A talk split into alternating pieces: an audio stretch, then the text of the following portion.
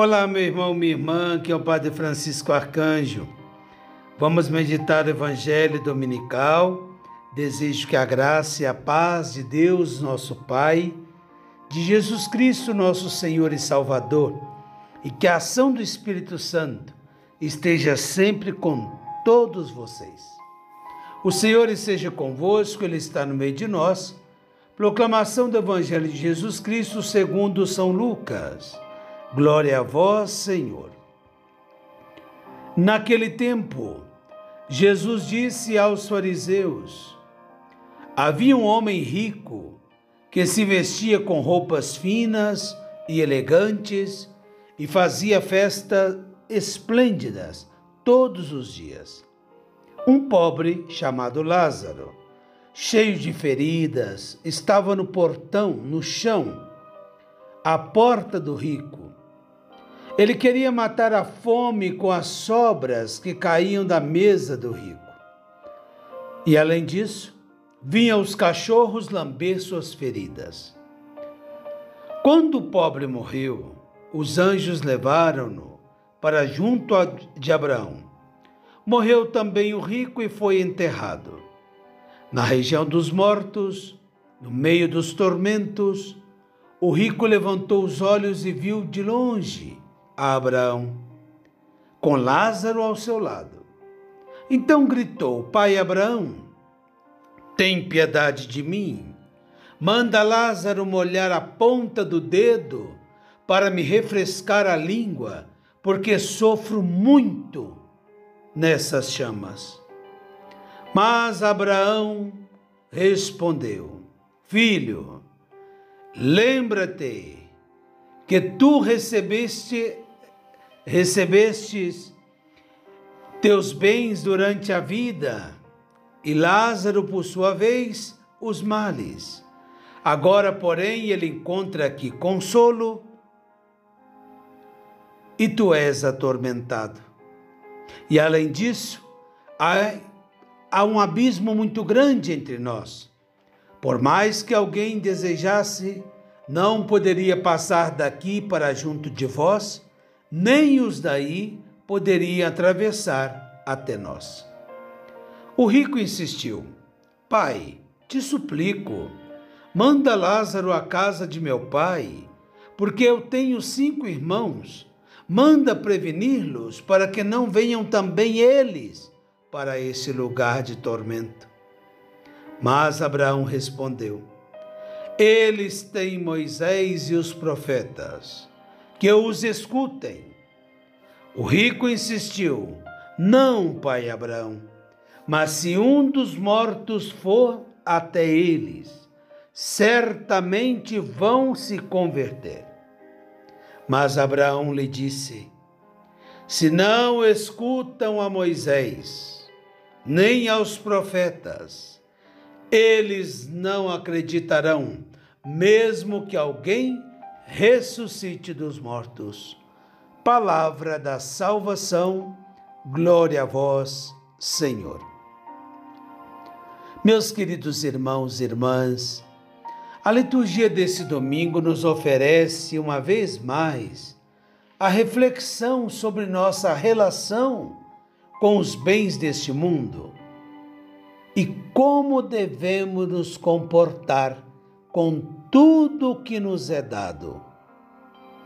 Neste evangelho que acabamos de proclamar, ouvimos a parábola do rico e do pobre Lázaro. Há pessoas que vivem apenas para si mesmas, não compartilham nada do que têm com os outros, acaba na morte no isolamento e na escuridão. O egoísta acaba no inferno.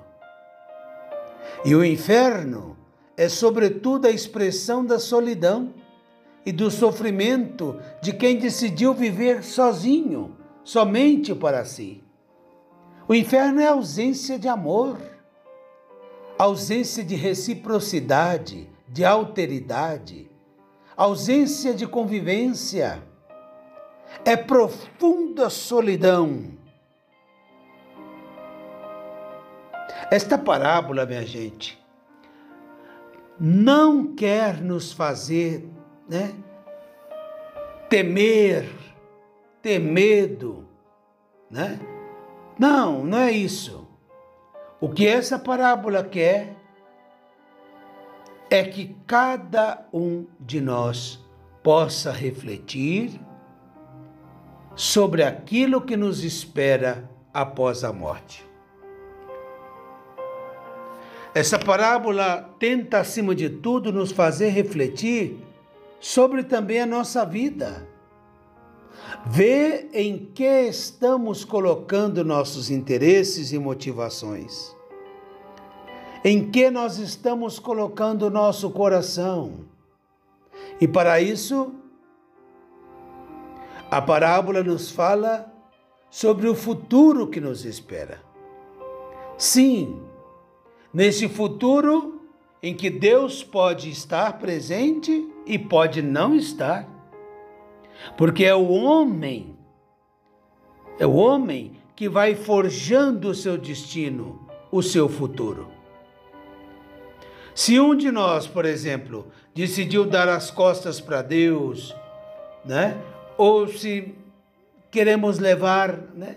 levar a vida como se não escutássemos né, a nossa consciência, como se não escutássemos os gritos dos pobres, dos famintos deste mundo, e que esses gritos não comoveram nosso coração. E se apenas pensarmos em guardar a nossa conta bancária, fechar-nos em uma vida de mais conforto, de prazer, no final encontraremos o que escolhemos: a solidão, isolamento, escuridão absoluta. Enfim, a morte eterna. Porque quem não pode se relacionar ou comunicar é como quem está morto. Uma eternidade sem a possibilidade de se relacionar e comunicar com as pessoas você já pensou se existe um inferno pior do que esse? No entanto, aquele que, tendo muito, sendo rico, ou aquele que tem pouco, mas cuidou dos outros, compartilhou seu tempo, seu dinheiro, trabalhou para um mundo mais justo, mais humano, esse, ao final, encontrará o reino de Deus, o reino da fraternidade, o reino do relacionamento, o reino do amor, da companhia, da alegria eterna. Isso é o céu. Estar com os outros em paz, comunicar, compartilhar tudo que é e, sobretudo, ver e contemplar a Deus face a face ah, meu irmão, minha irmã. É também por isso que devemos deixar de ter medo de Deus. Porque Deus não castiga, não. Deus é amor. É o homem que escolhe o seu destino. É o destino de egoísmo ou de solidariedade, de individualismo ou de comunidade de morte ou de vida. Lá no livro de Deuteronômio, o Senhor vai dizer: Diante de ti eu ponho a vida e a morte. Você tem que saber escolher. Deus respeita a nossa liberdade, minha gente. Se você tem medo de Deus, olha, eu estou hoje dizendo isso para você. Pode parar de ter medo de Deus. Não tenha medo de Deus. Deus respeita a nossa liberdade. O que Deus faz é nos oferecer a oportunidade de realizar todos os nossos desejos e esforços para estabelecer um mundo mais justo e fraterno. Então, às vezes, nós levamos um chacoalhão, não é castigo de Deus, é Deus dando um toque, chamando-nos para acordar para despertar, Deus envia oh, ao longo da história da salvação profetas para dizer palavras duras ao povo, para ver se o povo criasse vergonha na cara e mudasse de vida, para aceitar a salvação que Deus quer salvar a gente. Um pai amoroso, misericordioso, não se alega com a desgraça dos seus filhos, não. Como aquele que está sentado aí balançando, né? É, batendo palma, dizendo bem feito, eu falei, bem feito, bem. Não, não, não. Pelo contrário, o Senhor sofre com as nossas falsas escolhas, com as nossas escolhas erradas. Ele sofre quando nós viramos as costas para Ele, porque sofre porque vai ver o nosso sofrimento. Portanto, se temos que ter medo de alguma coisa, é do egoísmo e de todas essas forças do mal que nos levam a romper com os valores do reino de Deus. Isso devemos ter medo. O mundo nos diz que depois da morte não há nada, que a única coisa que importa é se divertir agora, é prosperar, aproveitar tudo e de todos. Ai, que mentira! O mundo diz: é melhor viver como rico não é? Gastar os bens deste mundo. Que é isso? No entanto, ouvimos no Evangelho de hoje outra mensagem. Nossa consciência nos diz que não, que isso não pode ser, que o amor à liberdade, a justiça tem que ter um destino melhor. Não se iluda, meu irmão. Tem muita gente aí querendo parar de fazer o bem e começar a fazer o mal. Tem pessoas que estão cansadas de ser boas e querem agora ser atuar de outra maneira. Não abandone o seu propósito. É preferível nesse mundo levar nome de bobo, de boba, e poder alcançar a glória eterna do que ter a fama de muito espertos aqui e padecer depois no inferno. Meu irmão, minha irmã, a mensagem de Deus hoje para nós é que a gente possa refletir como estamos vivendo. Eu e você. Em que estamos gastando nossa saúde, nossos bens, nossas noites, nossos dias. Como estamos atuando diante da necessidade das pessoas que mais necessitam de nós? Pensemos nisso. Vale a pena seguir vivendo assim? Ou vale a pena escutar essa palavra? que vem hoje nos chamar a atenção. A conversão pode ser feita em qualquer momento. Mas eu quero dizer para vocês uma coisa: urge a conversão, é urgente.